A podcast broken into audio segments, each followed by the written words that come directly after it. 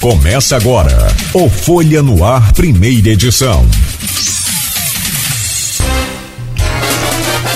Quarta-feira, dia 18 de maio de 2022. Está começando pela Folha FM 98,3, mais um Folha no Ar ao vivo. Deixa eu cumprimentar o nosso convidado Jefferson Manhães, reitor do IFE ele vem para falar sobre diversos assuntos, dentre eles justamente essa é, semana de combate aí à LGBT fobia que está acontecendo na escola. É uma programação né, é, especial e que evidentemente merece destaque também né, por parte de todos nós.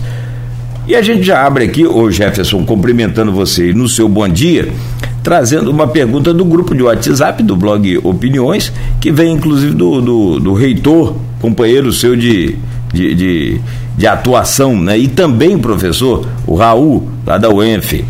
Muito se fala das comunidades universitárias. Alguns até nos chamaram de lugares onde se faz balbúrdia Outros acham que não é lugar para todos. Poderia nos fazer alguma, a, algumas anedotas que reflitam o real comportamento das comunidades universitárias?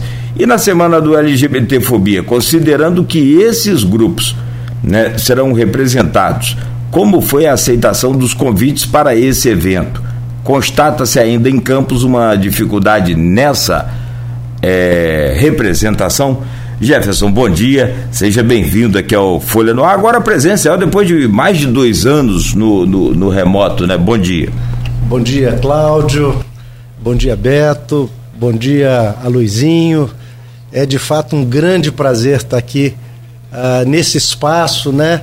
Reaprendendo aqui, retomando. Parece que nós fizemos uma longa viagem e depois você retornou aqueles espaços que eram comuns no seu cotidiano lá antes de 16 de março de 2020. É, e como é bom a gente estar se tocando, se abraçando com todo cuidado ainda. A pandemia não se extinguiu, como lido aí nas notícias. É preciso ainda muita cautela. Porém, nós também temos uma curva de aprendizagem, de convivência, de novos hábitos e vacinados, né? Isso é muito importante. Então, é um prazer estar aqui é, parabenizar a Folha por esse espaço tão agradável. Não poderia ser é, diferente. É, o, o, o Você primeiro... me permite, só antes do senhor responder essa pois primeira não. pergunta do Raul, e que é muito comum né, para todos nós, deixa eu trazer o bom dia do Aloysio Abreu Barbosa aqui na bancada conosco nesta semana, né, titular dessa bancada, claro. Aloysio, bom dia, seja bem-vindo. Bom dia, Cláudio Nogueira, bom dia, Beto, bom dia, nosso convidado reitor do IF, Jefferson Mães Azevedo, mas que eu vou tratar como Jefinho, como eu sempre conheci. Bom dia, sobretudo você, ouvinte, pelo streaming telespectador do Fora no Ar. Jefferson, eu interrompi sua, sua resposta, por favor. Então, e também quero dar um bom dia a todos que estão nos, nos assistindo, né, ouvindo neste momento, vão ouvir mais tarde. Quero dar um abraço também no meu querido amigo Raul uh, Palácio, reitor é da UENF e uma pessoa que vem a passos largos junto com o IFE, a partir da UENF, também sendo um grande agregador no nosso município para um projeto de, de, de uma campus melhor a partir da ciência, da tecnologia, da educação, que eu acho que é a nossa grande contribuição. É, assim, é muito triste a gente é, é, lidar com, com é, críticas tão, tão absurdas na perspectiva de que não tem um viés construtivo. Né? Nós estamos diante de um movimento internacional de extrema-direita que é um movimento de uma criticidade destrutiva, que não está apto a dialogar na perspectiva de construir um novo ponto de vista, né? mas de impor o seu ponto de vista a partir do descredenciamento e da desestabilização de todas as instituições.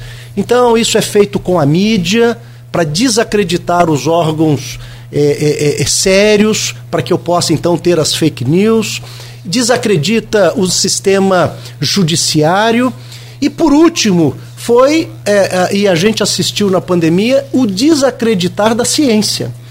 E, na verdade, a estratégia do desacreditamento da ciência, que inicialmente todos nós achávamos que era o último baluarte da, da, da, da, da construção da civilização do século XXI, construído aí né, a, a, nos últimos 300, 400 anos de maneira mais sistemática, esse modelo de ciência, naturalmente, é, nós tínhamos que.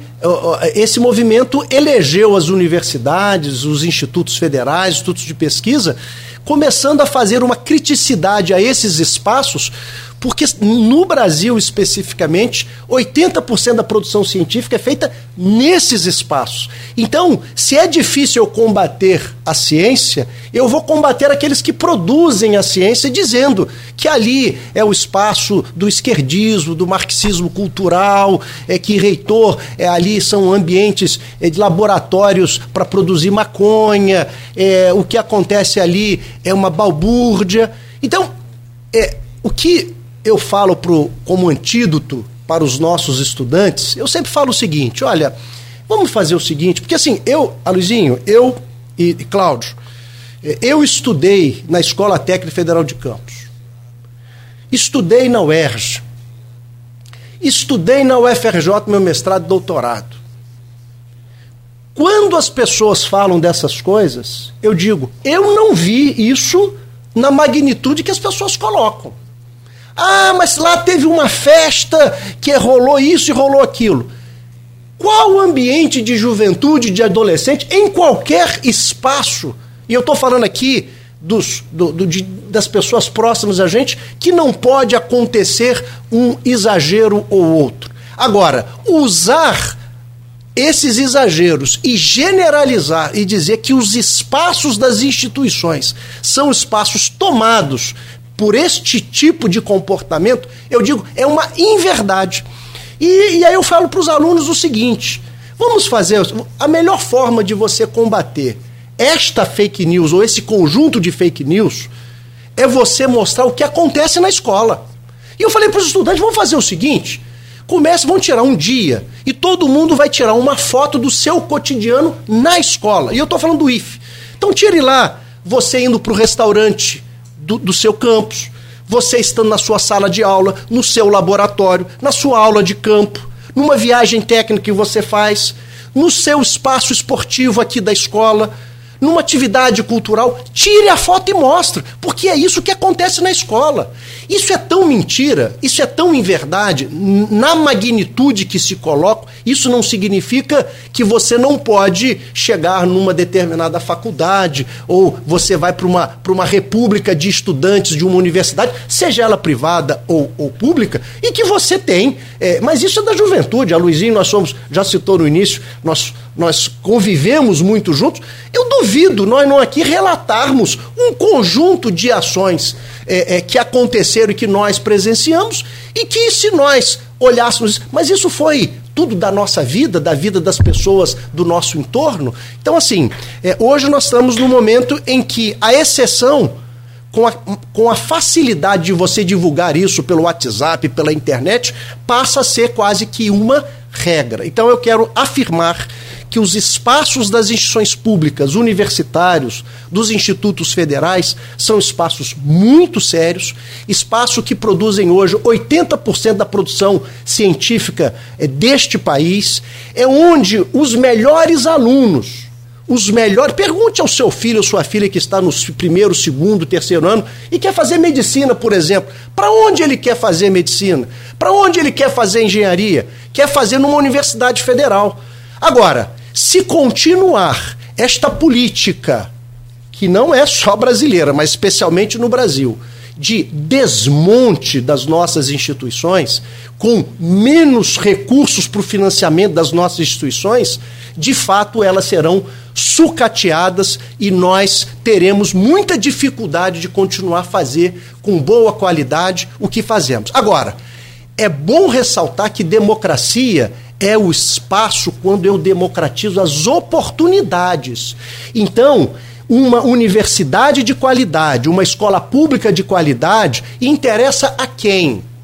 Não interessa, infelizmente, é, a Luizinho, aquele empresário ou aquele que tem uma visão antiga empresarial que acha que a relação com o seu trabalhador, com o seu profissional, tem que ser uma, uma relação de subordinação em que esta pessoa ela tem que estar qualificada, mas muito estritamente para se adequar ao que me interessa e não está preparada para o mundo do trabalho na sua diversidade. Porque um profissional, eu me lembro aqui na 2010, 2011, quando nós tínhamos um desenvolvimento nesse país pujante. Os profissionais, falo de alunos, ex-alunos nossos, ele às vezes ele saía de uma empresa, escolhia a empresa que ele queria aqui na região de Macaé. E as empresas começavam a mudar sua política para começar a reter os talentos. Porque aí mudou quando você tem um mercado de, de trabalho aquecido, é o trabalhador, é o profissional que escolhe a empresa que ele quer. Quando você tem um mercado como nós estamos hoje, desaquecido com o desemprego, as pessoas se submetem a qualquer condição de emprego, mesmo com salários aviltantes, menores, com condições de trabalho aviltantes, porque ela quer ter pelo menos a dignidade de ter um salário no final do mês. Então, é, não podemos é, admitir que os espaços de formação que oportunizam a todos, a universidade pública, a escola pública, é para todos. Porque a pessoa que é rica nesse país, ela pode pegar o seu filho e mandar para os Estados Unidos, mandar para a Europa, mandar para as universidades mais caras ao redor do mundo. Agora, o trabalhador, as pessoas normais, que são a maioria dessa população, é o espaço público que garante uma qualidade de formação. E eu quero continuar lutando para ter uma escola, não só um Instituto Federal Fluminense de altíssima qualidade, junto com todos os nossos gestores, nossas comunidades acadêmicas, mas com essa rede de escolas públicas, de servidores públicos, que sabem que a escola pública, que a educação, ciência e tecnologia é uma alternativa, não. É o único caminho para a gente ter um Brasil mais equidistante. E tem o segundo, né? Se for segundo, termina no bloco. é, olha só, eu, vou, eu vou fazer aqui o painel ainda com, com o Jefinho, Garotinho e Roberto Henriques. É o que? Fim de semana? Vai ser um workshop. Jefinho, é, vamos falar um pouco mais especificamente. Lógico que o assunto do ensino público é, é vastíssimo, é genérico, é extenso. Mas vamos fazer aqui no, em cima do tema o dia, o dia de combate é, contra a LG, LGTfobia foi. É, LGBTfobia, perdão, foi ontem. Mas a programação do, do IFE é, em relação ao tema, ela está desde o dia 14. Ela ocorreu ontem, ela ocorre hoje, ela ocorre amanhã, dia 20 e 31 de maio. Fala um pouco, de maneira específica. Tem oficinas, tem festival de poesia. De que se consiste essa programação? E qual o objetivo dela? Então, Aloysio, é, é importante compreender que este conjunto de eventos ele é resultante de um processo de construção na nossa instituição. Nós constituímos já há algum tempo os núcleos de gênero, diversidade sexualidade em cada uma das nossas unidades, que refletem junto com os nossos estudantes, tentam fazer isso com os nossos professores, eventos locais que possam trazer a temática da diversidade, da sexualidade, do, da identidade de gênero uh, no cotidiano dos nossos estudantes e dos nossos educadores. Todos nós estamos aprendendo. Né? É, é um processo de formação contínua.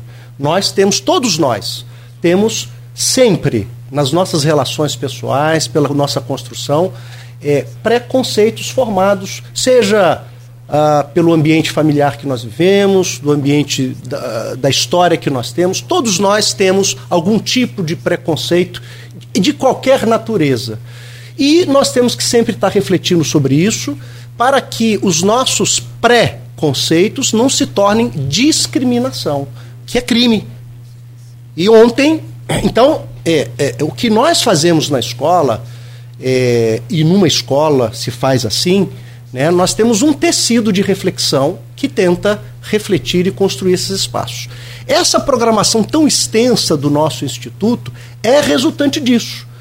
Porque, na verdade, se nós olharmos a programação, ela não acontece num espaço, apesar de, se a gente entender a nuvem, a internet como espaço, porque tem o hibridismo, tem ações virtuais e outros locais, mas ela é resultante, por exemplo, do Nugedes de Macaé, de eh, Maricá, uh, de Cabo Frio, do Campus Centro, do Campus Guarulhos, eh, de Pado, enfim, eu estou citando alguns dos nossos campos, Quissamã, é, então, é, é Itapiruna, essa riqueza de temáticas, de exposições. Então, por exemplo, o que, que você vai ver? Quando você vai entrar num campus nosso, alguns deles eles têm um corredor com uma exposição para que o, o jovem esteja tratando esses temas, que são temas importantes, mas precisam ser tratados no espaço da escola, com pessoas especializadas.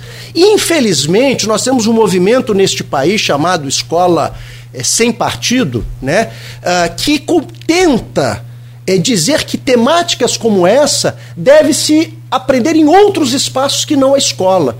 E eu quero aqui reforçar como educador que o espaço da escola é o espaço Antes de eu aprender o conteúdo da matemática, do português, eu tenho que aprender o conteúdo da convivência, da cidadania, respeitar o outro. Eu estive agora, é, é, é, é Luizinho, no período meu de férias, é, eu estive com um primo meu é, na província de Quebec, no Canadá. E aí eu perguntei para eles um pouco, e para a esposa dele, um pouco sobre o sistema de educação lá de Quebec. E ele falou assim, a, a, mãe falando é, olha, a, a, a diferença que eu percebi, minha filha chegou aqui com oito anos. E ela entrou aqui no, no ensino fundamental, naturalmente. E eu percebi que aqui em Quebec, eles não estão preocupados no primeiro segmento do fundamental com as matérias mais específicas, com conteúdos, mas estão muito atrelados à questão da cidadania, da convivência. O Canadá é um espaço multicultural recebe muitos migrantes e lá é o seguinte, é bullying zero.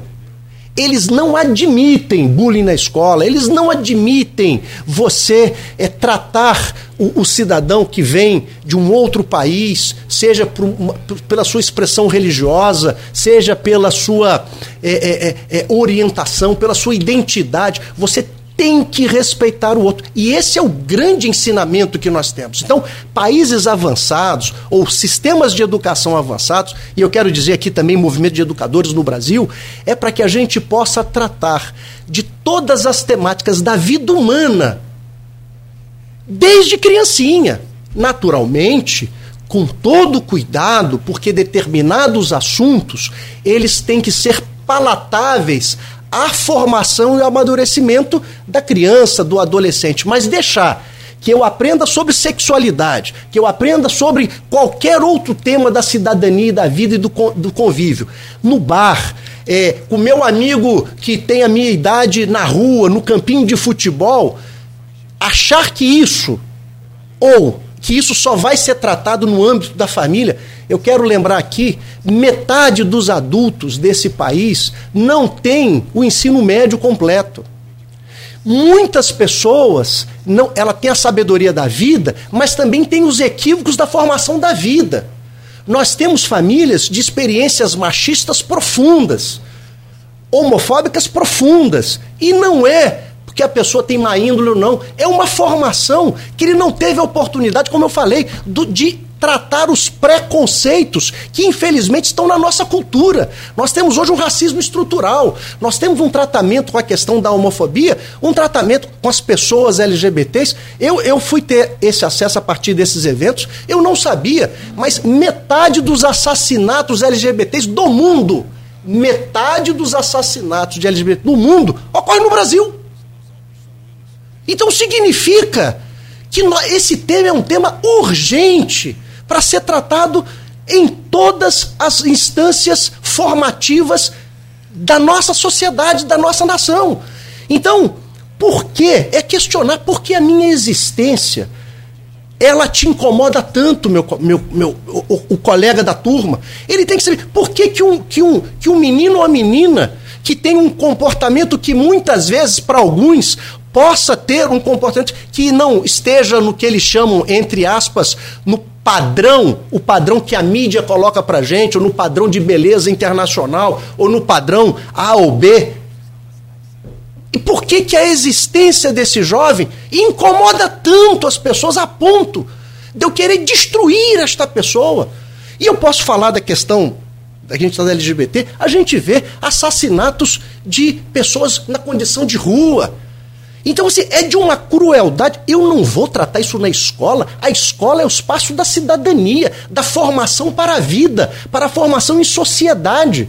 Então, é, é, esse tema e essa diversidade, é, é, é Aluizinho, quer dizer, ontem é o ápice, né, para a gente deixar muito claro que o Instituto Federal Fluminense, essa comunidade educativa, ela é, é antagonista com qualquer tipo de pensamento que não seja o pensamento de acolher o outro, de respeitar o outro, a dignidade da pessoa humana e a liberdade que a pessoa tem de construir o seu existir a partir de uma reflexão, a partir de uma reflexão coletiva com pessoas especializadas. Esse é o nosso papel.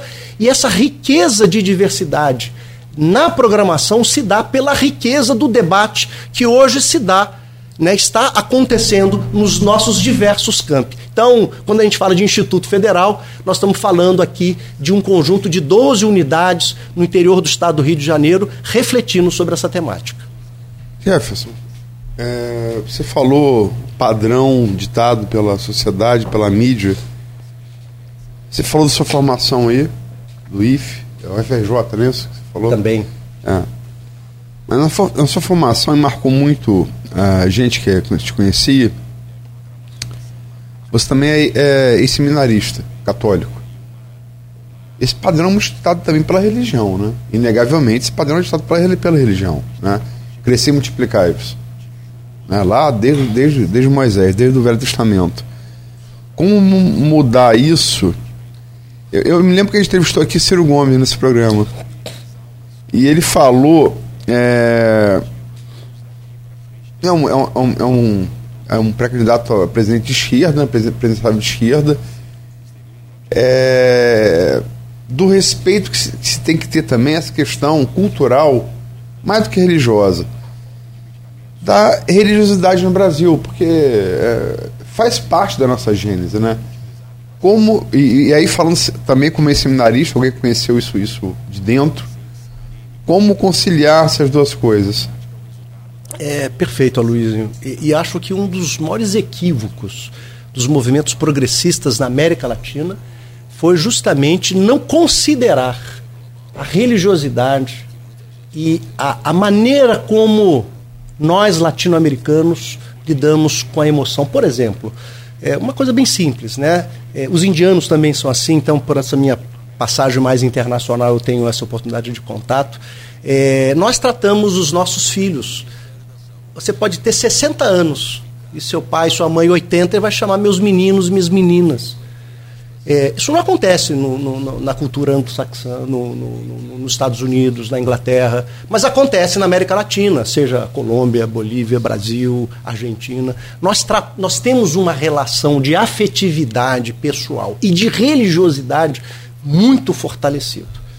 Agora, nós temos um problema no mundo, que é o problema do fundamentalismo seja religioso ou de qualquer orientação. No campo político são os extremos, seja a extrema esquerda ou a extrema direita, se encontram muitas vezes no autoritarismo, porque não dialogam, muitas vezes querem impor a sua visão.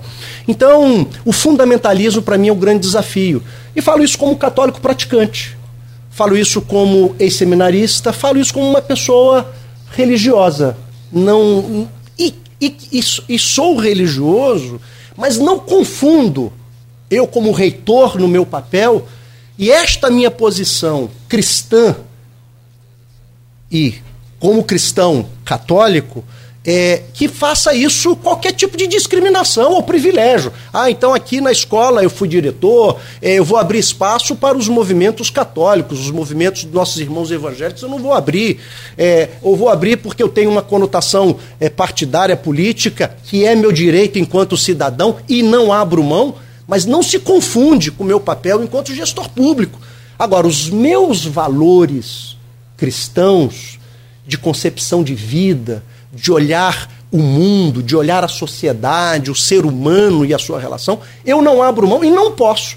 Quem fala que abre mão disso, na verdade, ele não se reconhece, não tem uma identidade. Então, Luizinho, eu dentro da Igreja Católica, nós temos, por exemplo, é, ordens religiosas que são antagônicas. E você fala assim: o que tem a ver uma com a outra? Uma, uma é muito mais ligada a um pensamento ultra-reacionário, e você vê outro com movimentos de envolvimento progressistas muito grandes. Né? Você, por exemplo, pega o padre, vou citar um, mas não vou citar o contraponto. Vou citar um pela minha admiração, não vou citar o contraponto para não. Mas você pega o padre Júlio Lancelotti, de São Paulo, que trabalha com as pessoas de rua, eu identifico ele muito mais com a ação de Jesus Cristo, no seu tempo e atualizada no tempo de hoje, do que de um conjunto de líderes aí que hoje fazem conluio com o governo federal para benefício de isenção de imposto, para ter mais espaço em TV, então faz reunião, inclusive católicos, para conseguir aderir ao governo em nome de um canal de TV ou de rádio. Eu não reconheço isso como minha identidade cristã, mas não estou dizendo, cada um faz o seu juízo. O movimento cristão do qual eu sou parte, eu uso até este anelzinho aqui do meu compromisso de prioridade com os mais pobres, e por isso eu faço da minha vida o compromisso com os mais pobres. Então não é uma questão só o IFE, é, onde eu estou como educador, mas a minha vida ela é pautada pela busca da justiça social, porque eu compreendo e leio os evangelhos e a experiência de Jesus Cristo como aquele que veio para trazer a vida plena para todos. E uma pessoa que olha o mundo como está, com a miserabilidade que está, com as ações de ódio que estão, e achar que eu falo em nome de Deus e da família, eu sou um religioso, isso para mim é uma blasfêmia. Isso aí o próprio Jesus Cristo nos alerta, os evangelhos, os evangelhos nos alertam. Ter ciência, inclusive dos evangelhos, é, tem uma citação em Tiago que diz, inclusive, até os demônios sabem. Eu estou aqui usando a configuração religiosa. Então, é, conhecer muito a, a Bíblia não significa que você vive a experiência de Deus na relação com a vida, com o outro, com a natureza. Então, ser alguém que é dito um cristão de verdade ou de qualquer denominação religiosa, você tem que estar o seu comportamento, os, a sua maneira de falar, de lidar com a vida, de respeito ao outro. Porque você imagina o Jesus Cristo hoje com homofobia? Você acha que homofobia combina com Jesus Cristo? Não, assim, eu estou falando assim de maneira. Não, não existe essa possibilidade. Agora, eu vejo. É um debate, né? Isso olha, é um debate. Eu, eu, eu posso afirmar para você, e você está aqui, no caso é, de, de, de, algumas cenas que a época. Por exemplo, Jesus Cristo, na época dele, era o único que tinha mulheres como seguidoras. Não, Jesus tinha vários. É, não, mas, mas aí, é, Luiz, debate eu, extenso. Não, mas eu quero. Mas vou trazer um exemplo. Mas você imagina que qualquer fala de ódio, de diminuição da pessoa humana, da sua dignidade, isso tem lastro em alguma questão evangélica. E agora, eu fiquei assustado e vou falar muito sinceramente. Você vai, você vai encontrar, por exemplo, a referência homofóbica em Paulo. As epístolas têm. Pois é, mas, mas aí, Aloysio, é, eu é, acho que a gente não pode. Tem, né? A gente não pode. Eu acho que a gente tem que pegar um escrito de dois mil anos atrás e lembrar, né? Se a gente achar que a Bíblia é, é ipsilitrim, o que Deus falou nessa perspectiva mais puritana, não, ela é, mas a partir de é a experiência revelada, humana, traduzida e com seus limites históricos. Né? Eu, tô, eu, tô, eu tenho que atualizar é, é, a, a, qualquer contextualização da Bíblia, eu não posso pegar uma letra ali, isso já, nós já rompemos. Né? Por exemplo, na época da Inquisição, eu usava todo ramo que não estiver ligado à árvore, ele tem que ser queimado. Usava isso para queimar pessoas, na igreja. Então, assim, se eu pegar um texto evangélico e não conseguir pegar o sentido com o seu tempo histórico e a partir dali fazer uma releitura, eu vou cometer atrocidades em nome de Deus. Então, assim, me assusta, por exemplo, Luizinho, um movimento que defende que que a questão da, da, da homofobia. Eu posso falar de maneira, inclusive, que num espaço fora da igreja seria dado como é, é, discriminação, ou como uma fala racista, ou sexista, ou é, relacionado à homofobia, mas dentro da igreja eu tenho que ter esse direito de poder falar. Isso eu tô falando, isso me assusta. Me assusta cristãos defenderem qualquer coisa que não seja o compromisso com o amor ao outro, o respeito ao outro. Agora, isso não significa que o cristão, né, eu, eu gosto, gosto não, eu, eu sigo a referência do, é, é, do nosso Papa Francisco, logo assim quando ele assumiu. E ele diz o seguinte: a igreja hoje, ela deve ser muito mais um, um hospital de campanha do que um juízo. As pessoas hoje precisam ser acolhidas, respeitadas, abraçadas, colocadas no seio da nossa e não julgadas. E o que, eu, o que eu percebo mais, que eu estou vendo em muitos colegas, é a questão: é mais forte a minha condenação do que a experiência do acolhimento. Isso não significa compactuar com atitudes que possam ser é, é, é, é traga um diminutivo para a experiência humana. Mas nós temos que justamente combater qualquer ação que diminua o ser humano na sua dignidade de existir, de viver. E eu quero aqui, é, é, muito, é, de maneira muito humilde, né, mas dizer que muitos daqueles que hoje se colocam como líderes cristãos, é, é, eles não estão, é, para mim, na minha leitura, naturalmente é, comprometidos com uma transformação de vida. E quero só falar para finalizar. Né? Jesus Cristo foi assassinado pelos religiosos da sua época. Na verdade, foi o poder romano, mas por um conluio dos religiosos. Não foi dos, dos pagãos, não. Foram dos religiosos que, à época, é, criaram as condições para que Jesus Cristo fosse assassinado na cruz. Então, não é possível achar que por você ser uma denominação religiosa ou por você falar na palavra Deus, isso significa que a sua vida está em sintonia com a experiência verdadeira do Deus libertador, do Deus da vida, do Deus da dignidade humana, do Deus que veio para construir um reinado de amor, de compromisso entre as pessoas, né, tentando melhorar, fazer com que você seja uma pessoa melhor. Programa de hoje recebendo Jefferson Manhães, professor, reitor do IFE e campus e falando agora sobre, já falamos um pouco sobre a semana de combate à LGBTfobia.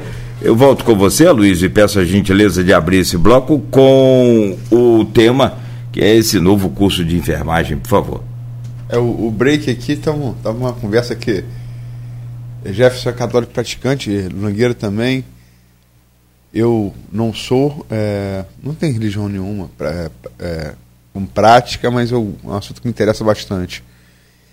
Enfim, dava, dava, um, dava, um, dava um programa, dava um outro programa. Mas Jefferson, é um assunto que inclusive me espantou é, pelo movimento gerado. Eu acho que inclusive pela, pela grande demanda do Brasil hoje que é emprego, né? A grande demanda do Brasil hoje é emprego. É, a, o, o, envolvimento que gerou um anúncio do novo curso de enfermagem do IFE. Agora foi agora a portaria saiu agora no dia 2 desse mês, né? Você comemorou, a, é, a comunidade acadêmica comemorou. Acho que a cidade, pelo envolvimento, comemorou, porque é mais uma chance de, de você conseguir qualificação profissional para facilitar seu acesso à vaga de trabalho. Como é que você. É, fala um pouco do processo até chegar ao curso superior de enfermagem no IF Guarulhos, que já está é, preparando agora o vestibular para o segundo semestre. Fala um pouco desse, desse processo. É, Luizinho, eu vou falar já e, e só quero assim deixar muito registrado é, que quando eu faço as minhas reflexões é, que fizemos no bloco anterior com relação à religião, eu falo em nome da minha experiência de fé, da minha história de fé.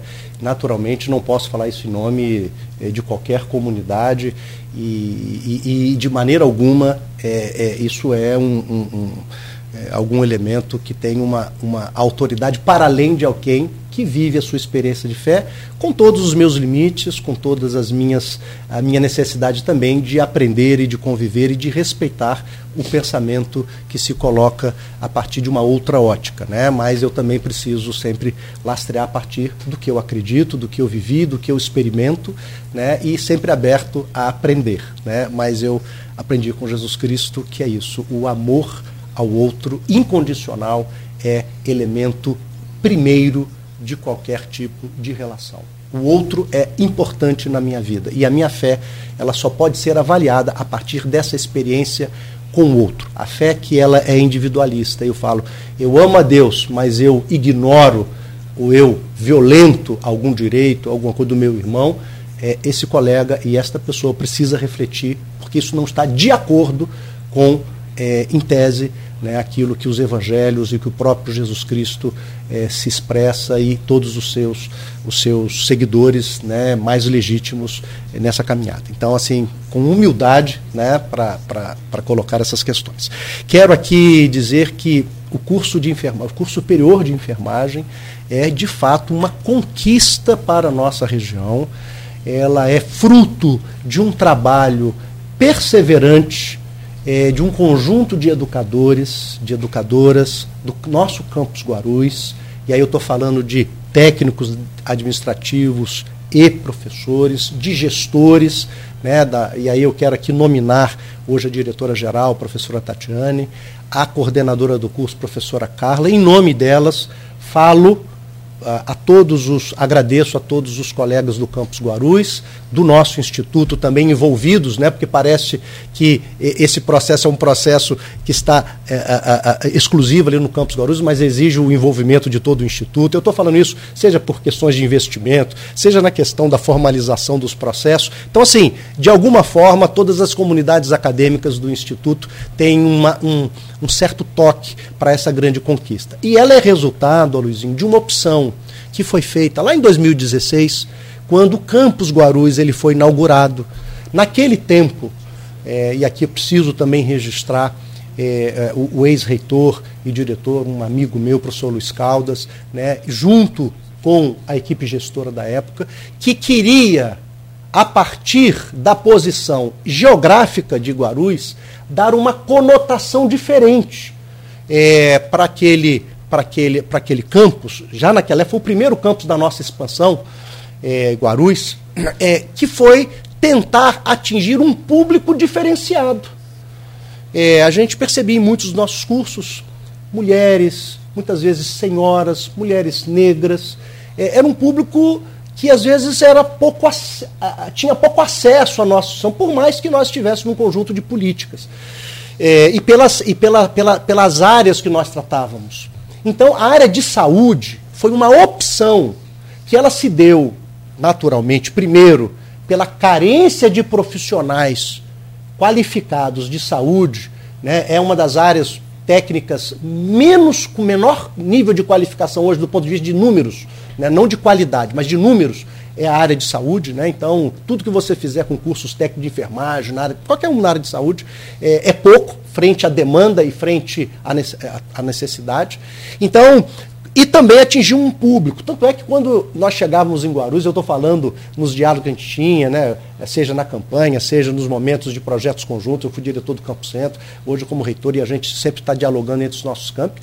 Você chega no Campus Guarulhos e você vê de fato ali, é, é, às vezes você entra numa sala do curso técnico de farmácia ou de enfermagem e você vê uma senhora negra, e aqui no sentido só do, do infelizmente, as mulheres negras são sempre as, as, mais excluídas em qualquer processo, seja no desemprego, seja na renda do trabalho, se a gente pega qualquer estatística. Então, assim, trazer o público feminino, trazer esse público que foi muito alijado do direito à educação, isso é muito importante. Então, desde lá, a opção pela formação do curso técnico de farmácia, pelo curso técnico de enfermagem no nosso campus Guarulhos, é uma opção educativa e que, depois de formado técnico, Começou-se pela qualidade dos professores, dos técnicos que lá estão no Campus Guarulhos, né? vários professores, mestres, doutores, a política de capacitação da instituição.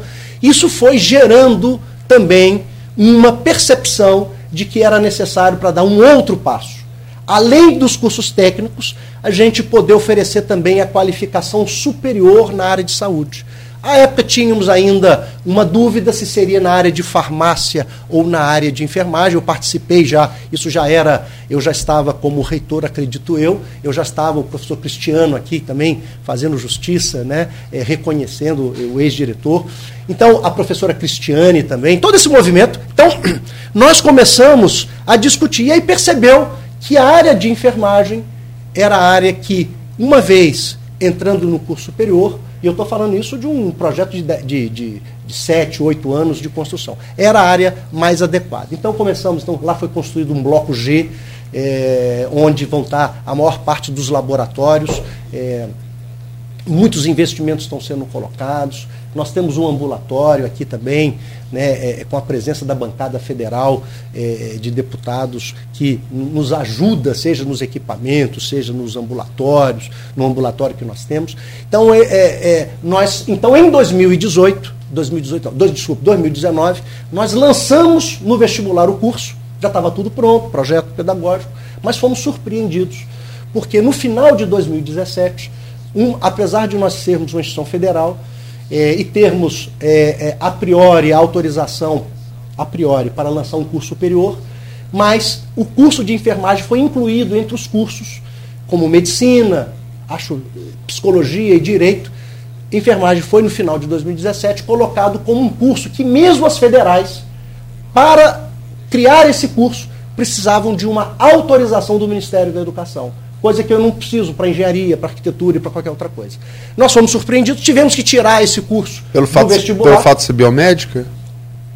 É, justo esse cuidado, é, porque a, a, área de saúde, né, a gente viu também é, em algumas outras áreas, elas é, foi muito banalizado o ensino superior em algumas áreas. E eu estou falando assim, nós temos muitas instituições sérias, mas infelizmente a educação é um bom negócio. Financeiramente é um bom negócio. Então, a expansão do ensino superior, por exemplo, né, é, ela é uma coisa muito lucrativa. É, a educação é muito lucrativa. Né? Então, é, se você não tiver um rigor com determinadas áreas, ainda mais com algumas áreas, você pode ter problemas muito sérios. Então, o Ministério da Educação ele tem dois procedimentos: a autorização, quando você então libera o vestibular, e você tem o reconhecimento, que é um processo que se faz da metade para o final da primeira turma. Então, o processo de reconhecimento é para justamente verificar se o projeto pedagógico foi cumprido. As instituições federais, elas já têm o pressuposto da autorização. A universidade tem esse pressuposto. As faculdades não têm, centros universitários não têm, mas as, as, universidades têm. Por isso que muitas instituições querem se tornar universidade. Não porque quer a diversidade do conhecimento, mas quer poder ter essa liberdade de criar vagas, de criar. É, para ser a universidade tem esse pré-requisito. Então, nós fomos surpreendidos então tivemos que tirar do, do, nosso, do nosso vestibular, já tinha começado a inscrição. É, isso foi bastante traumático para aqueles que desejavam o curso. E desde 2019, então, nós estamos nessa busca de solicitar então essa autorização do Ministério da Educação.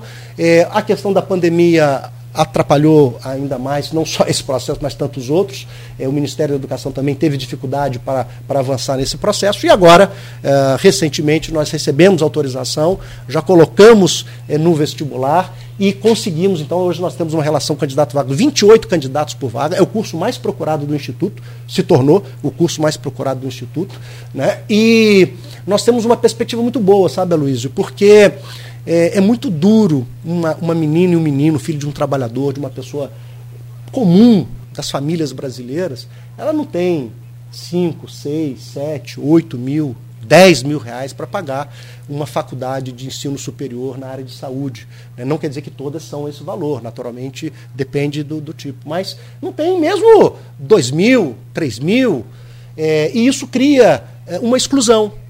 O jovem deseja estar lá, mas ele é excluído. Ele tem mérito para estar tá lá, mas ele é alijado. Então, por isso que é importante a escola pública, porque um curso superior de enfermagem vai permitir que jovens que sonham em ser um profissional para além do curso técnico, que já é possível aqui na nossa região, mas também no curso superior, porque o jovem, ele, eu não posso achar que um jovem pobre, ele só pode fazer o técnico.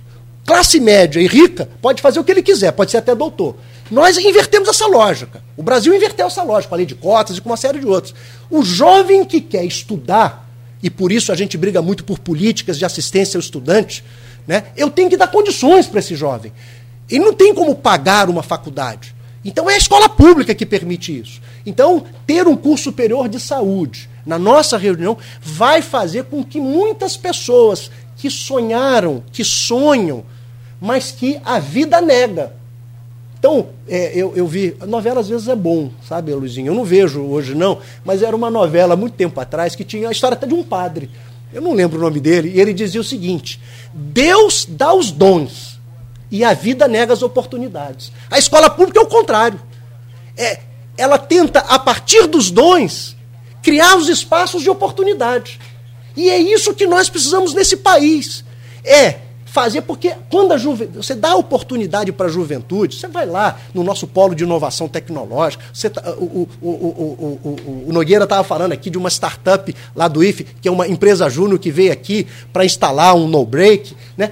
Dê oportunidade para a juventude, para os adolescentes que nós vamos ficar encantados, seja na expressão cultural, seja na expressão esportiva, seja na questão educacional, da ciência, da tecnologia. O que falta hoje para a juventude, pessoas falam, ah, porque o jovem, ele, ele hoje não quer nada, hoje o jovem só quer, só quer videogame, ah, hoje o jovem, ele só quer droga, ele só quer farra. É lógico.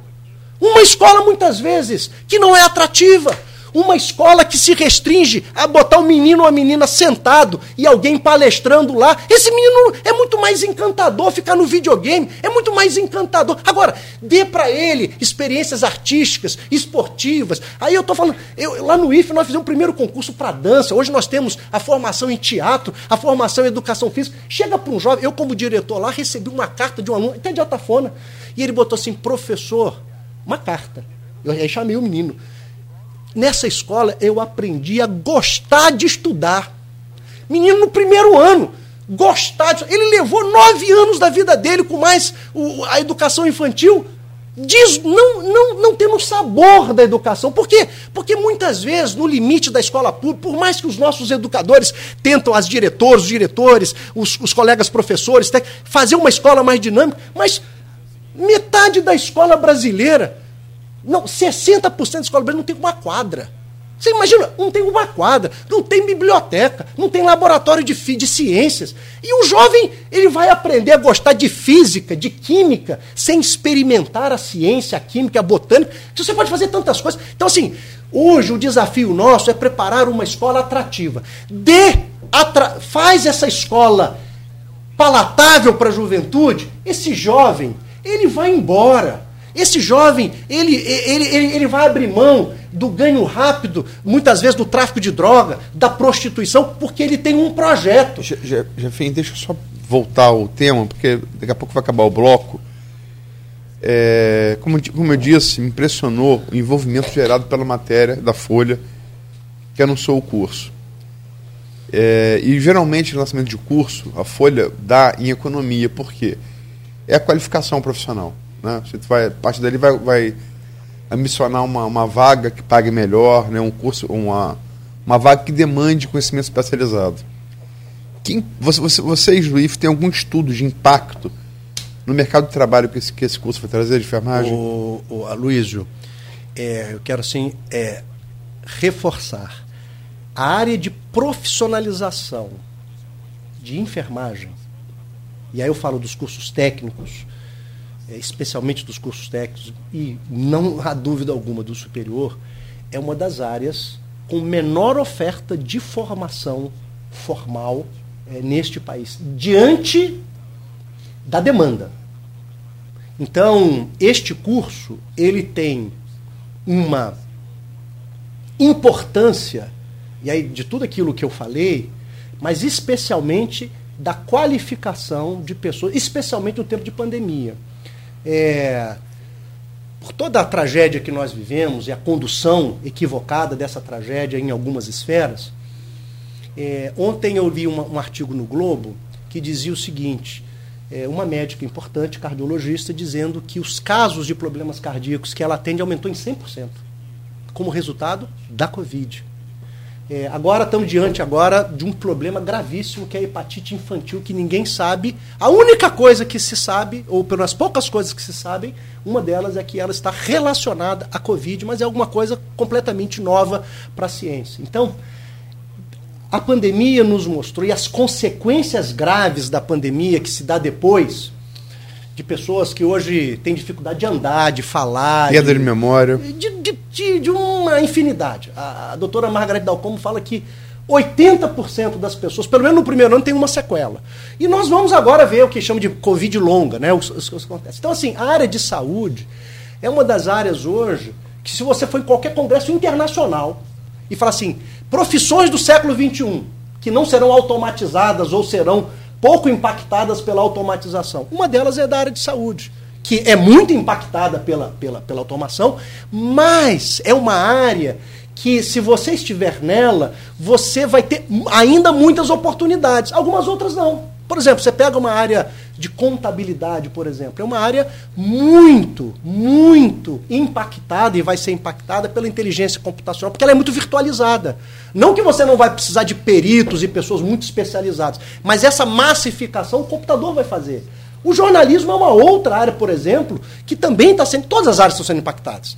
Mas a área de saúde é uma das áreas que ainda, ou pelo menos se coloca como umas áreas aí eu digo infelizmente, né? É, do que nós vivemos, porque a Covid não vai ser a última. Né? Infelizmente não vai ser a última. Essa Covid-19 não vai ser. Nós vamos ter outras é, é, é, possibilidades aí, tudo mostra, né? outras possíveis pandemias. Então a área de saúde é uma área que demanda de muitos profissionais, profissionais qualificados. Né? Eu, como falei, repeti aqui, eu, eu, eu, eu tive agora é, 15 dias é, no exterior, né? no, no, no Canadá, e, e lá o atraso até do meu avião, eu perdi o avião aqui no Brasil na conexão, é, porque está faltando mão de obra no Canadá, por exemplo. Lá falta mão de obra. É, é, é, então achar que o mundo. Não, tem algumas economias, né? Lógico que algumas economias muito privilegiadas. É, lá eles não, muitas vezes não abrem um restaurante no verão porque não tem gente para trabalhar. Então, é, e gente qualificada.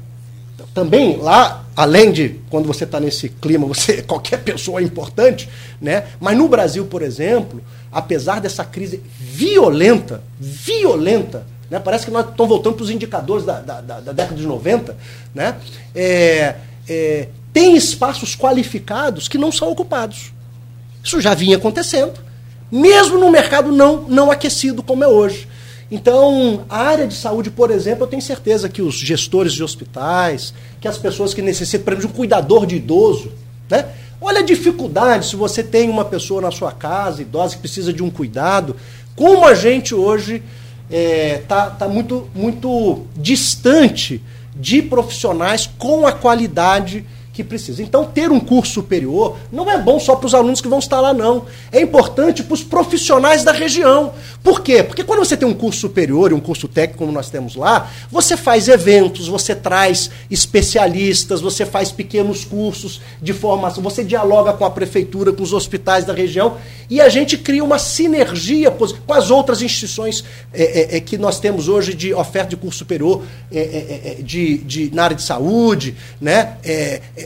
Esse diálogo e essa promoção de qualificação, que não se restringe aos nossos alunos, mas reflete a partir dos nossos dessas experiências da comunidade acadêmica, faz com que também os colegas que estão atuando hoje no mundo do trabalho possam ter a oportunidade também de qualificar, Possivelmente lá nós vamos ter uma pós-graduação, uma especialização, quem sabe no futuro até quem sabe um mestrado profissional na área de enfermagem, né? Tudo isso são elementos que vão qualificar aqueles que estão matriculados, mas também os profissionais que estão atuando e que precisam muitas vezes de uma qualificação. E outros que vão ser estimulados, porque quando eu tenho uma escola pública, que eu sei que eu posso fazer aqui, ela está ao lado da minha casa, Muitos jovens que antes não tinham no seu planejamento, apesar do desejo, eles pensavam fazer um outro curso superior, porque é o que tem na minha região, eles agora vão poder exercer o seu talento, fazer aquilo que eles gostam. Então, esse curso ele ele é muito importante. Nós temos uma carência muito grande, temos muitos profissionais qualificados no mundo do trabalho, naturalmente,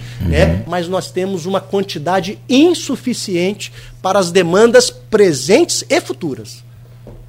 Bom, 8h33, Jefferson. Vamos a, a, um novo intervalo, rápido, um outro intervalo e peço licença, então, bem ligeiro para a gente fazer esse, essa pausa. Próximo bloco a gente falar de política, já tem gente pedindo para ser candidato de novo. Toda vez que você dá entrevista, já tem sempre surge um, um comentário desse. Aliás, entrevista ao vivo é outra coisa. Como é que vibra, né?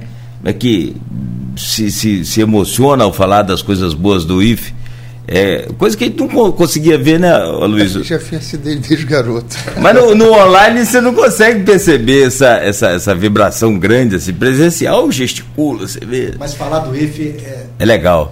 Daí a questão da, é da saúde. Falar da educação é muito importante, é, é. mas o Instituto, mais da metade da minha vida, é. eu passei nesse Instituto. Aí a Luiz falou uma coisa é, fundamental: o, o, o valor agregado a esse a essa formação é muito melhor. Não o ideal, não, mas muito melhor do que um professor, muito melhor do que outros profissionais.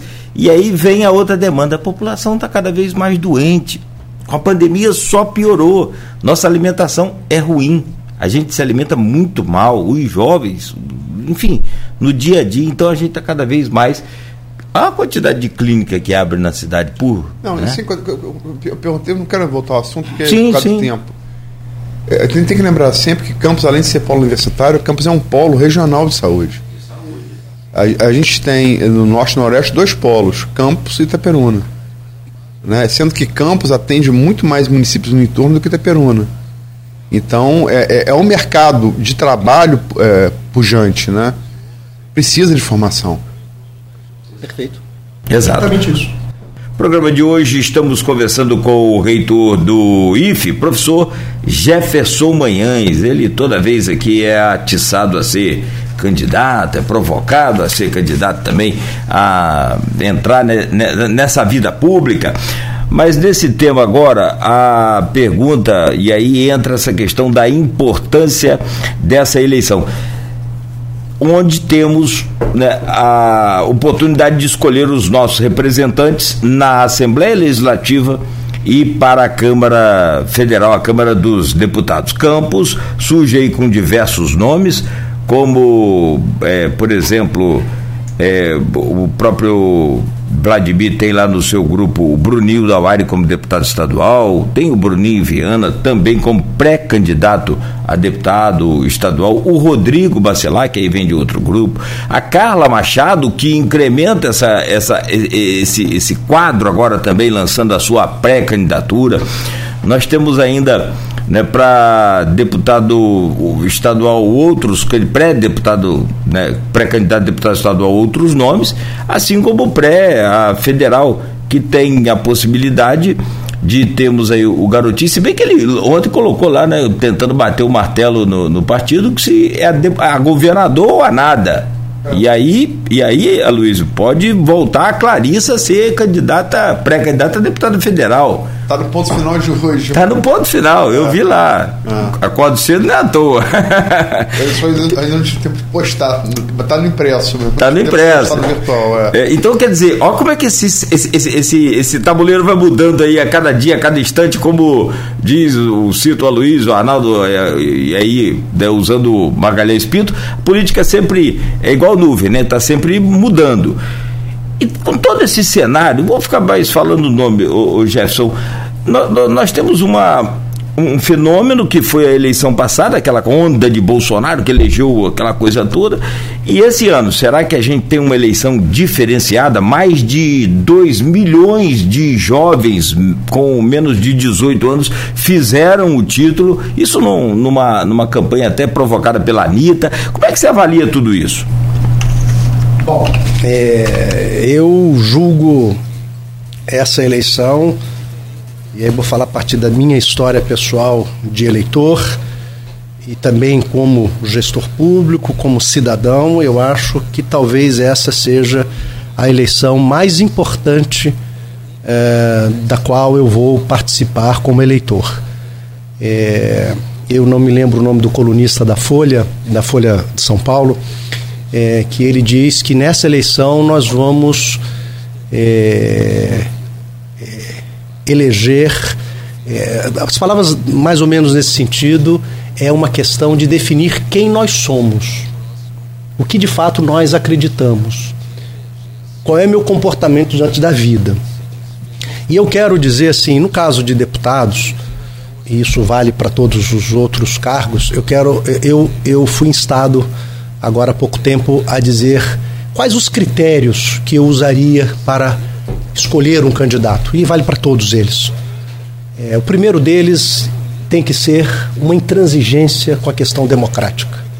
Sem a questão democrática, todas as outras questões elas passam a ser relativizadas. Então, é, se um deputado se um, um governador, um presidente flertou ou flerta com autoritarismo, é, esse já está fora do meu pleito e que eu oriento sempre aos estudantes, aos professores, aos colegas que de alguma maneira querem ouvir alguma reflexão minha e se isso tem alguma validade. Primeira coisa, a intransigência com a democracia. A segunda coisa é o critério da intransigência com a questão dos direitos humanos.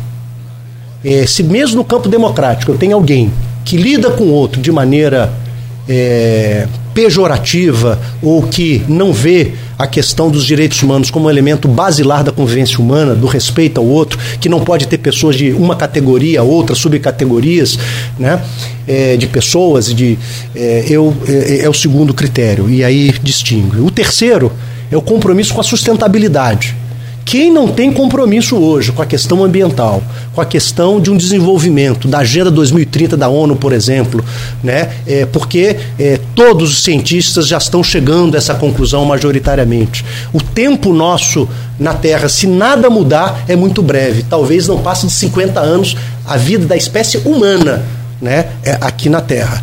É, e em quarto lugar, naturalmente, eu não poderia fazer diferente, quem tem compromisso com a educação pública de qualidade para todos, a ciência e tecnologia nacional.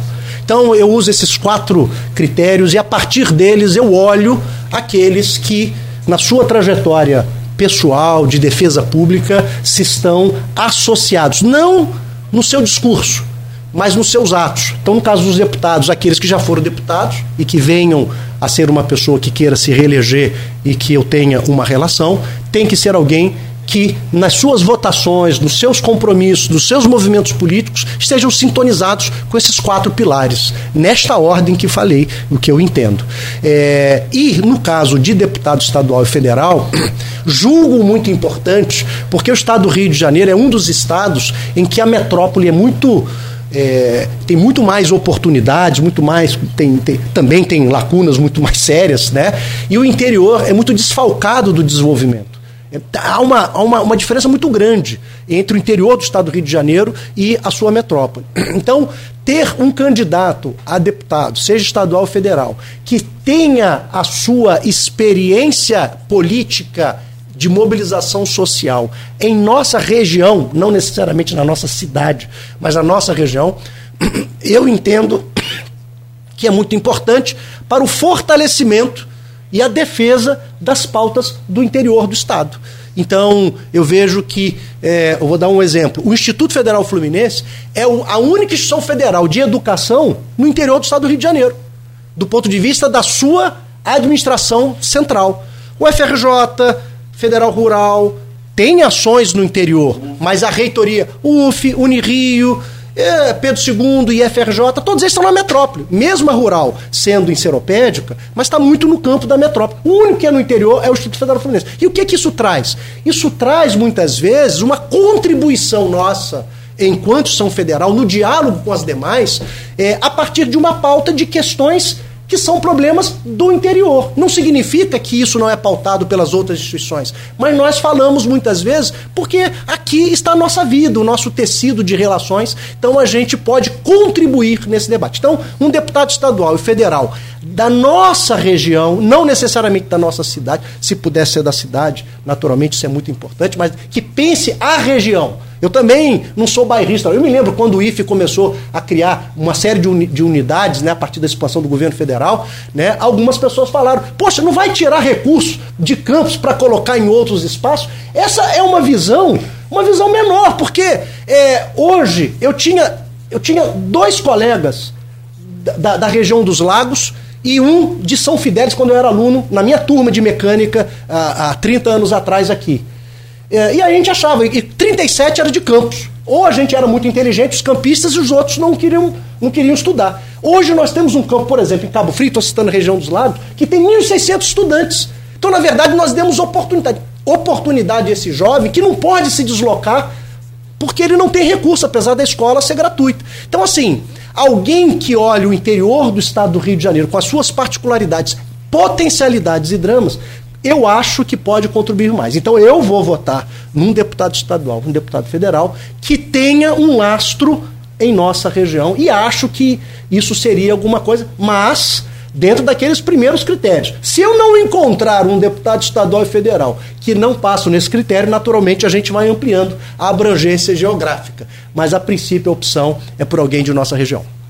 Jefim, vamos chegar as eleições majoritárias, né? Logicamente, majoritária a gente sempre esquece que tem um Senado também, mas Senado a gente não tem candidatura própria, até porque é uma vaga só esse ano. Vamos chegar às que monopolizam as atenções, que é governador do Estado. A gente tem, teve, inclusive está na edição que o Nogueira se referiu aí, falando do ponto final, está na edição do impresso de hoje. É a primeira pesquisa, né, a Quaest, de, divulgada ontem, é, é, trouxe uma novidade na corrida ao, ao, Palácio Guanabara, que foi a primeira pesquisa, desde que começaram a ser feitas, em que é, a gente sabe que Freixo, como foi na prefeitura, perdeu para Crivella, Freixo tem um piso alto um teto baixo. Tem muita intenção de voto, mas tem muita rejeição. É, Freixo vinha liderando as pesquisas todas e ontem sua primeira pesquisa com Castro, ultrapassando Freixo nas intenções de voto. É, então, é, um, é, um, é, uma. Parece ser um turning point aí que não, não tinha se registrado até, esse momento na corrida. Como é que você vê é, esses dois atores aí que parece que vão. Todas as pesquisas ele aparece na frente e levando essa, essa bipolaridade para o plano nacional e de maneira ainda bem mais acirrada e até temerariamente acirrada né, é, a disputa entre o presidente Lula que em todas as pesquisas, há uns dois, três meses, patina na casa dos 40%, parece ter alcançado teto. Né? É, e Bolsonaro, que a partir da saída de do seu, o seu ex-ministro da Justiça e ex-federal Sérgio Moro, que tinha na casa de 8, 9% das intenções de voto, Moro sai da corrida e Bolsonaro herda esses votos e passa de, da casa dos 20 à casa dos 30%, né? estão bem destacados do, do, dos demais presidenciáveis, bem à frente, né? mas com Lula em primeiro, ali na casa dos 40, e Bolsonaro na casa dos 30. Estou dando esses elementos para dizer em que pé que está essa corrida hoje. Como é que você vê ambas, Jefferson? Bom, é, Luizinho, eu acho que, como eu falei, essa eleição talvez seja a mais importante dos últimos 30 anos no nosso país. É, e nós estamos lidando com uma coisa muito diferente, que nos assustou seja com a eleição do Trump nos Estados Unidos, a questão do Brexit na, na, na Europa, é, a questão da própria eleição do atual presidente, do, do, do governador que foi impeachmentado. É, nós estamos diante de um momento, de uma metodologia é, de campanha é, que não é nova na perspectiva, muitas vezes, do, que, do, do conteúdo falseado, mas essa massificação e o poder que as mídias sociais têm é, nas pessoas é, é muito assustador. É, porque nós estamos lidando com um grupo de pessoas que não tem vergonha de contar mentira. Conta mentira sem ficar vermelho. É, eu, como uma pessoa como eu, se eu contar uma mentira, eu vou ficar sem graça. As pessoas. E mais, e pela metodologia de alguns agentes públicos, né, separam inclusive o gestor público do agente político. E o agente político pode contar qualquer mentira, deslavada. Deslavada. Então, o que, que acontece? E nós estamos, ao mesmo tempo, numa sociedade é, das, que, que, que, as narrativas conspiratórias é, e, e, e, o caos, ele, ele chama muita atenção e amedronta as pessoas. Isso é uma metodologia, isso é marketing infelizmente, negro da política. Então, o que está acontecendo? Alguns que estão na campanha, e eu não estou falando aqui que é santos e pecadores, mas algumas pessoas têm vergonha de você contar uma mentira deslavada, assim, de maneira orquestrada, orgânica. Né? E aí você está lidando com isso. E aí o que está fazendo? Aconteceu isso no Brexit, na, com a Cambridge Analytica, né? que é o seguinte: é com esses algoritmos novos, os caras analisam o seu perfil. Se eu não consigo te convencer em votar em quem eu quero, eu faço com que você não vote e anule o seu voto. Então, nós no CONIF e na rede federal, nós numa, estávamos numa campanha muito forte do voto, junto com vários artistas, dos, dos jovens, porque os jovens são dos, daqueles que estão, são mais próximos a, a mudanças, a, ao novo, né? É, de estimular a juventude a participar do processo eleitoral de não anular o seu voto, de tirar o título de eleitor, de não se desencantar com a política, porque nós precisamos combater um mal que está sendo colocado aqui, que é tratar a coisa pública, inclusive de maneira muito privada. Eu assim, eu não me lembro, eu não me lembro da, da AGU defender uma pessoa física. Eu não me lembro, eu sou gestor público. A AGU, na Procuradoria Federal Nossa, é ligada à AGU. Eu não me lembro uma pessoa que não é gestor público ser defendida pela AGU. Então, assim, é, é de fato. É, é, é, é, eu não me lembro, aí estou falando, não me lembro, você tem uma memória histórica melhor que mim. Eu não me lembro de um, de um ministro do meio ambiente ser processado e, visto pela Polícia Federal Nunca como houve. tráfico internacional de, de madeira. eu, ministro do Meio Ambiente, eu não me lembro. Então, assim, não me lembro.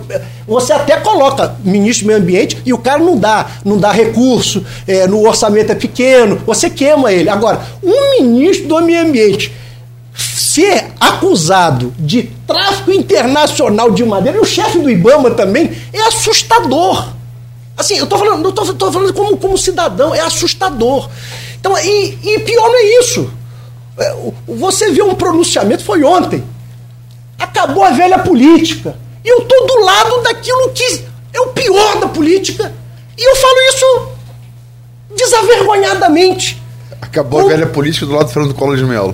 E, e, aliado, e aliado. Quem, quem hoje, e como chefe da Casa Civil, alguém que foi líder de um partido que é um partido que, inclusive, que as pessoas muitas vezes não sabem, né? É, que o partido que mais teve político envolvido no, foi o PP. No, no, no, na questão que do chamam lá petrolão. do petrolão, do não sei o que lá. Então, assim, é, as pessoas perderam é, é só para fazer, fazer um parênteses, o político mais, o, o partido que mais teve políticos presos, absoluto proporcionalmente, na Lava Jato foi o PP. É, é, ela fala PP, Partido Progressista. Progressista é. Não, é bom saber, é porque, porque no imaginário popular. A sonora da PT. Tem, tem um. Você pergunta, qual foi o partido que você acha que está mais envolvido lá? Os políticos processados, etc. Tem, as pessoas dizem, ah, não, foi o PT. Mas não, foi o PP que hoje está no centro. A Casa Civil é, é quem chama, é o, a gente acha que é o ministro da Economia, é quem está por detrás das nomeações. Por exemplo, eu, como, como reitor, mesmo na minha reeleição, o meu nome tem que passar pela Casa Civil, tem que ser aprovado pela Casa Civil. A Casa Civil, ela é ela que faz a nomeação de todos os cargos públicos, é ali que, que dá. E, mas, enfim. Eu, eu, eu não estou dizendo isso pode fazer, gente, é legítimo, é possível, eu não estou colocando. O que, não, o que a gente percebe, e é a minha consideração aqui, é a questão da acriticidade das pessoas de, ao olhar um discurso desse e olhar o comportamento e o que está acontecendo, ela não associa. Então, por exemplo, eu vi numa fala de um colega religioso, né, uma pessoa religiosa, não quero falar de denominação para não, não colocar aqui discriminação, achar que um é melhor que o outro, mas uma pessoa religiosa. Por que, que você vai votar nesta pessoa? Ah, eu vou votar porque ela fala no nome de Deus. E é, eu posso falar no nome de Deus e ao mesmo tempo me descomprometer com compromisso da vida dos cidadãos, sequer para dizer uma condolência às famílias enlutadas, 660 mil, quase 670 mil do Brasil. Então, eu sou gente, não conseguir. É, é, é, e essa, é, nós estamos hoje, Aluizinho, é, Nogueira, Beto, nós estamos hoje, infelizmente, na sociedade da superficialidade. Cada vez mais superficial. Infelizmente, a tecnologia, por mais que pareça que nos traz muita informação, Humberto Eco já dizia, né? A informação em excesso, desculpa, Pedro Demo, a informação em excesso nos dá amnésia. É uma contra-informação. Humberto Eco e Pedro Demo apontam isso. Por quê?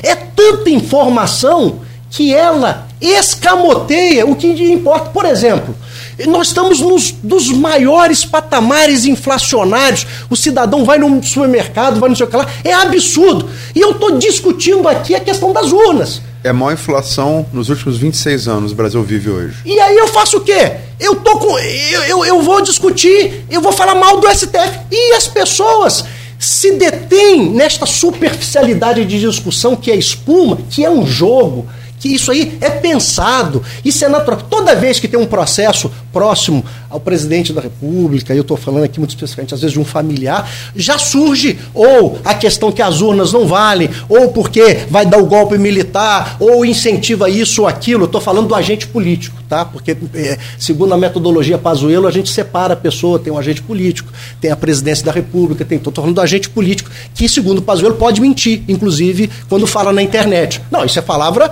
do do, do, do, ex-ministro da Saúde. Então, assim, eu estou falando de, de, desse agente, mas, eu tô, mas ele se reverbera por vários outros, né? De pessoas que ah, você consegue ter uma incoerência entre o discurso e a vida, mas o importante talvez seja a convicção. Você fala, eu aprendi, né? É, aprendi, eu, eu, eu vi de maneira irônica. O importante é falar com convicção é, tinha um, uma anedota né, sacerdotal é, dizendo que um padre foi fazer um, um, discurso, né, fazer uma, uma pregação na missa e ele grifou né, alguns elementos. E aqui eu estou falando entre aspas em tudo, é uma, é uma anedota. Né? Aí perguntou, o, o sacristão perguntou para o padre: Padre, isso que o senhor marcou é o mais importante do seu sermão? Ele, não, não, isso aqui que eu tenho que falar com mais ênfase para ver se as pessoas acreditam. Nós estamos nesse momento lógico que isso é uma anedota, nós estamos nesse momento que a convicção da minha fala e falar muitas vezes, isso torna-se uma verdade, infelizmente, por uma sociedade que cada vez mais está superficializada pelo bombardeio de informação que dificulta, que é, o Humberto Eco fala, embota o nosso processo de raciocínio. É tanta coisa ao mesmo tempo e eu não tenho condição de analisar. Somado a uma população que metade dos adultos brasileiros não tem uma formação é, mínima de ensino médio, eu estou falando isso no sistema de você avançar em alguns raciocínios mais críticos, algumas possibilidades, e não significa quem não tem, não tem sabedoria, não é isso que eu estou dizendo, mas quem tem o espaço da escola permite essa pessoa lidar com o campo simbólico com um pouco mais de competência e associar as informações. Infelizmente, muitas pessoas são reféns de uma fala insistente, convicta. A pessoa, você olha para o olho da pessoa, ele nem pisca. E aí você acredita. Como nós falamos no início da nossa reflexão, nós latinos-americanos somos crentes.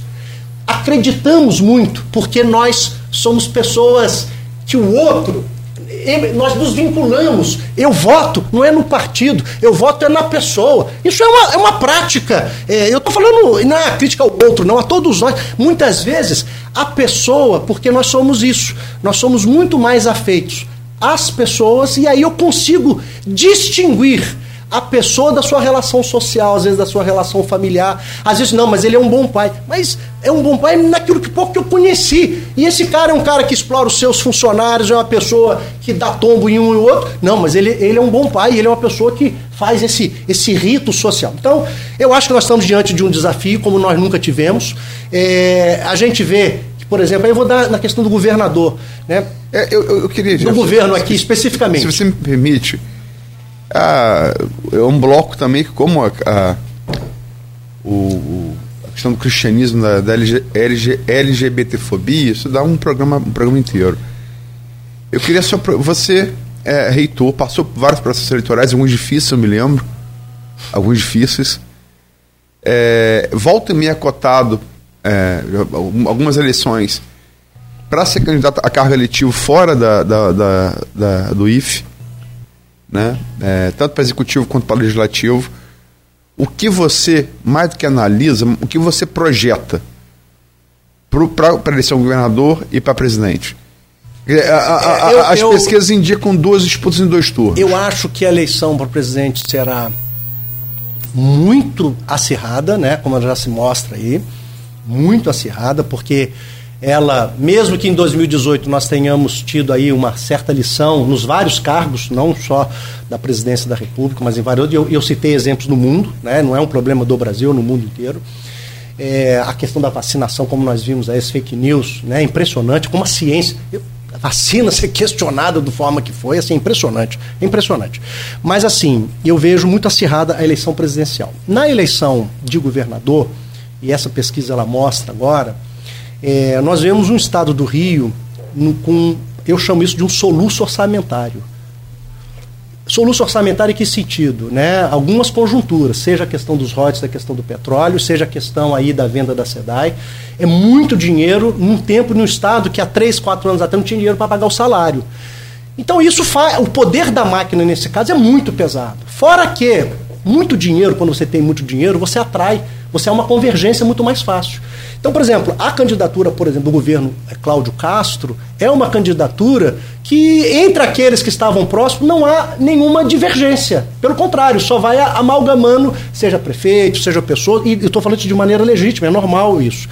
A candidatura do principal opositor, o Freixo, que aparecia naturalmente é, à frente, é, ela ainda é, não tem a convergência daqueles que, em tese, é, tá numa disputa, é, a vaga do Senado, a vaga disso, e nos bastidores me parece também que há um jogo duplo. Ah, eu, eu falo que eu estou aqui eu estou lá. Se o Brasil é difícil compreender, o Estado do Rio de Janeiro politicamente, eu acho que é muito mais difícil. Né? Então, o que eu acho que essa pesquisa expressa é o que todo mundo, e não acho que também vai ser uma campanha.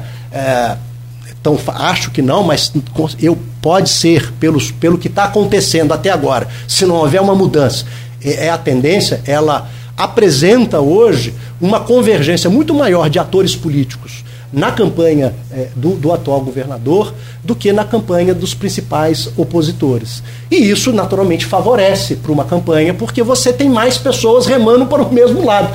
Você pode até discordar o lado, mas que as pessoas estão remando, até porque quando você. A máquina pública tem um peso muito grande, né? quando ela tem dinheiro. Né? Até um ano né, na eleição de 2018 era um caos. Né? É, mas hoje, quem está na máquina pública tem uma tendência maior de. É, uma tendência maior de você achar que tudo foi resolvido pela competência de um grupo de pessoas. Né?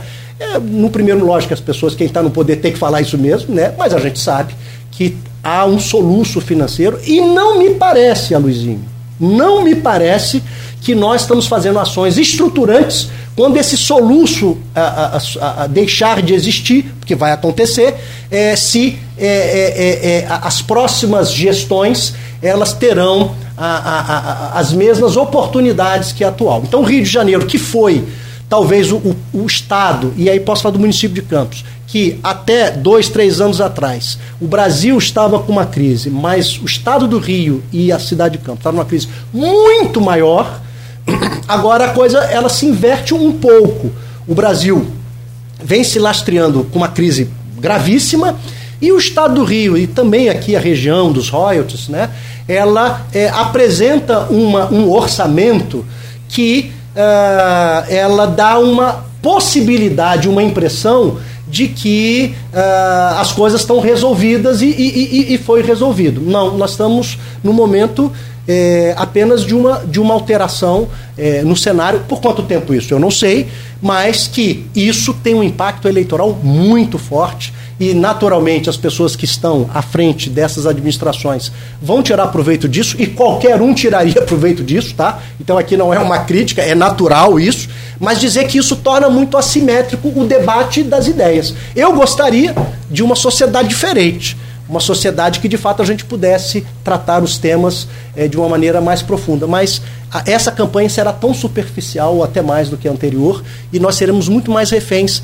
das fake news, porque tem um grupo de pessoas mais organizada que não tem qualquer compromisso com a verdade. Se eu puder contar mentira para você e vou soltar isso na rede, isso tem, hoje inclusive no próprio STF tem lá o que chamam de gabinete uma suspeição de que há um gabinete do ódio, tem essas questões chegando a pessoas muito próximas de pessoas eh, eh, importantes da nação, e isso eu nunca vi com dinheiro público, com financiamento. Eh, de maneira indireta, por propaganda, a gente olha o, o, a questão orçamentária, de onde está sendo o recurso público colocado para a questão de propaganda, fortalecendo determinados sites e portais que uh, não tem compromisso com a verdade, tem um compromisso com um tipo de olhar e muitas vezes deslastreado da realidade. Mas esse é o jogo que nós estamos, eh, não vai ser fácil. Eh, se alguém achou que ser fácil, eu tenho certeza que quem é mais crítico hoje já sabe disso. Nós temos que estar empenhados em, em, em, em desmistificar, mas eu estou falando de um caso pessoal. Né? Uma pessoa muito próxima a mim é dizendo: ah, eu vou anular o meu voto. E aí eu expliquei: olha, é, não conseguiram te convencer em votar em fulano, porque a pessoa com que ela está lidando. Mas pode ter certeza, essa é a segunda estratégia. Ah, vai então, já que não conseguiu te mudar para você votar em quem ela quer, ela vai te convencer que ninguém presta porque foi isso que usou no Trump, foi isso que usou no Brexit, e, e os algoritmos eles facilitam isso, né? É, ele joga uma informação, se você adepta e, e, e, respalda, então você é um candidato para votar no meu candidato. Se você não replica, você é uma pessoa que eu tenho que te desestimular a, a, a, a, estar na eleição ou anular o seu voto. Então, nós temos que falar isso com a juventude, temos que falar isso com as pessoas. Esse é o jogo. É, entendam, vão dizer, se você perceber que você não vai votar em quem esse grupo quer, eles vão tentar te convencer que ninguém presta.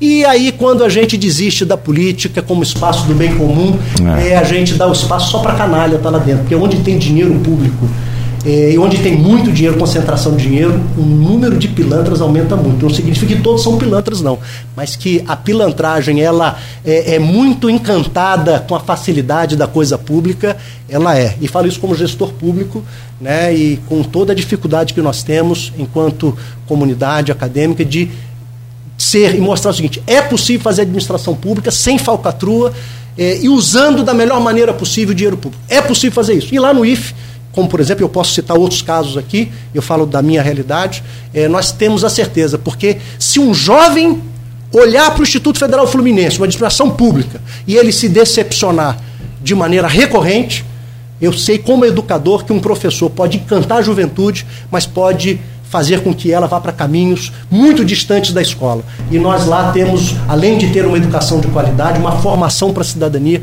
nós não podemos decepcionar a juventude e mostrar o seguinte: é possível sim fazer administração pública com seriedade, usando bem o recurso público. Né? Hoje nós temos uma administração de quase meio bilhão naquela instituição, onde folha de pagamento e funcionamento, e posso dizer, tenho orgulho de estar à frente de uma instituição que não só da minha contribuição, eu aprendi isso lá, que a gente consegue fazer uma administração pública muito séria, que encanta. Tem erros? Lógico que tem.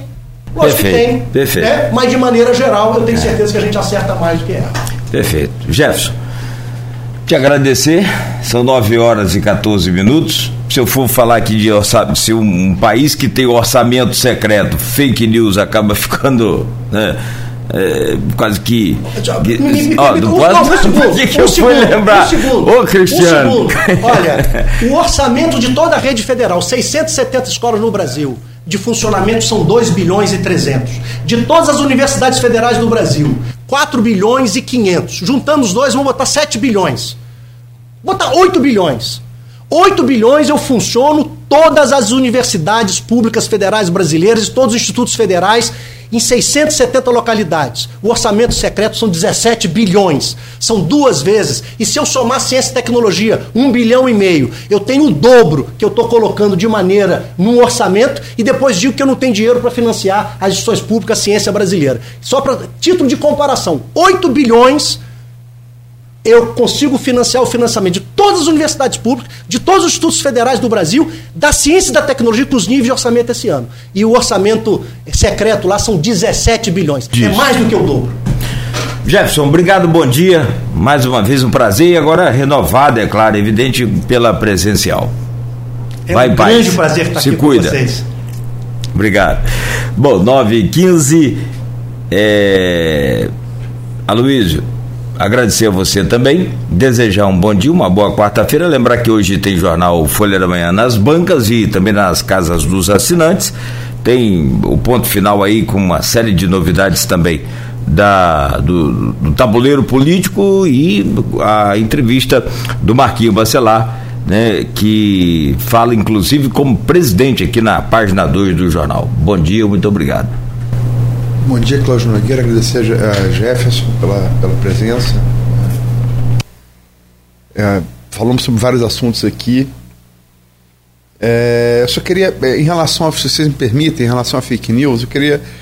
Não vou nem usar a leitura, ou, vou usar aqui duas entrevistas que nós fizemos aqui com duas mulheres que eu tenho na mais alta conta da República. Uma foi Mariana Silva, a outra foi é, a, a ex-senadora é, de, de, por Alagoas, agora pré-candidata a, a deputada federal do Rio de Janeiro, Heloísa Helena. É, ambas, é, como ex-petistas, falaram Heloísa Helena em 2006 e Marina em 2014, com todas as palavras que foram alvo de fake news engendradas pelo PT nas eleições respectivas de 2006, que a Heloísa Helena disputou, e ficou em terceiro, terceiro, terceiro lugar. E Mariana Silva em 2014. Chegou a liderar aquela corrida depois da morte de Eduardo Campos. E, é, inclusive, é, é, no caso de Marina, foi endossada por um ministro do Supremo, então, então presidente do TSE, que é o ministro Luiz Fux. E o que foi feito contra Marina em 2014 foi fake news. A novidade a qual o Jefferson se refere, e não, e, perdoe, Jefferson, não começa com Trump, ela começa com Recep Erdogan, nos anos 2000 na Turquia e depois se expande para o Ocidente. Eu sei porque eu vi aquele processo de perto, estive na Turquia, fiz mais longo em 2009, vi a besta nascer, acompanhei bem de perto aquele processo, andei bem pela Turquia. É, mas, mas para fazer, é, é, eles potencializaram com as redes sociais, mas isso é muito antigo. O ministro da propaganda de Hitler, é, Joseph Goebbels, que era jornalista também, dizia: repita uma mentira que ela vira, mil vezes que ela vira verdade. É, é, fruto de uma fake news que fizeram contra ele também. Não é novidade, a novidade é a massificação. É, enfim, é, em relação, só para pontuar, a gente tem que. O, o, mote aqui, eu acho que foi o combate à LGBTfobia. A gente falou aqui de, de, da, da intersecção que isso tem com religião, né? É, só para finalizar, acho que a última mensagem que eu vou deixar aqui Antes de anunciar também a Rafaela Machado aqui amanhã, para falar do evento que vai ter é, no Praça da Cultura, está tá sendo reaberto. A Rafaela Machado, historiadora, é, diretora do Arquivo Público Municipal de Campos, que funciona no, no solar do colégio, primeira construção feita em Campos pelos jesuítas, né, no século XVII. Mas é, a gente falou aqui sobre profetas e sobre reveladores de mensagens religiosas. Mas em relação à LGBTfobia, o combate a ela que é necessário, acho que são. É, às vezes se fala que poeta é meio profeta, né? Lembrar dois poetas aqui sensacionais que. Né, um americano e um francês, né? Walt Whitman dizia: I believe in you, my soul, the other I am. Eu creio em você, minha alma, o outro que sou. E outro é um rapaz chamado Arthur Rimbaud, né? Moi, je suis un autre. Eu, eu sou outro. Eu acho que essas duas mensagens aqui desses dois grandes poetas servem para o que a gente falou aqui com mais palavras. E eu que, sou outro. E, e que é difícil. Quase impossível, ainda mais nesses tempos complicados que vivemos. Ser o outro é quase que é impossível. Necessário. Gente, 9 horas e 20 minutos. Muito obrigado a todos pela companhia, pela audiência. Obrigado aqui a você que nos acompanhou também pelo Face. Quem vai ficar ligado aqui na Folha FM vai curtir muita música bonita a partir de agora. A gente segue e amanhã às sete da manhã, Luiz já anunciou, né? A Rafaela Machado estará conosco aqui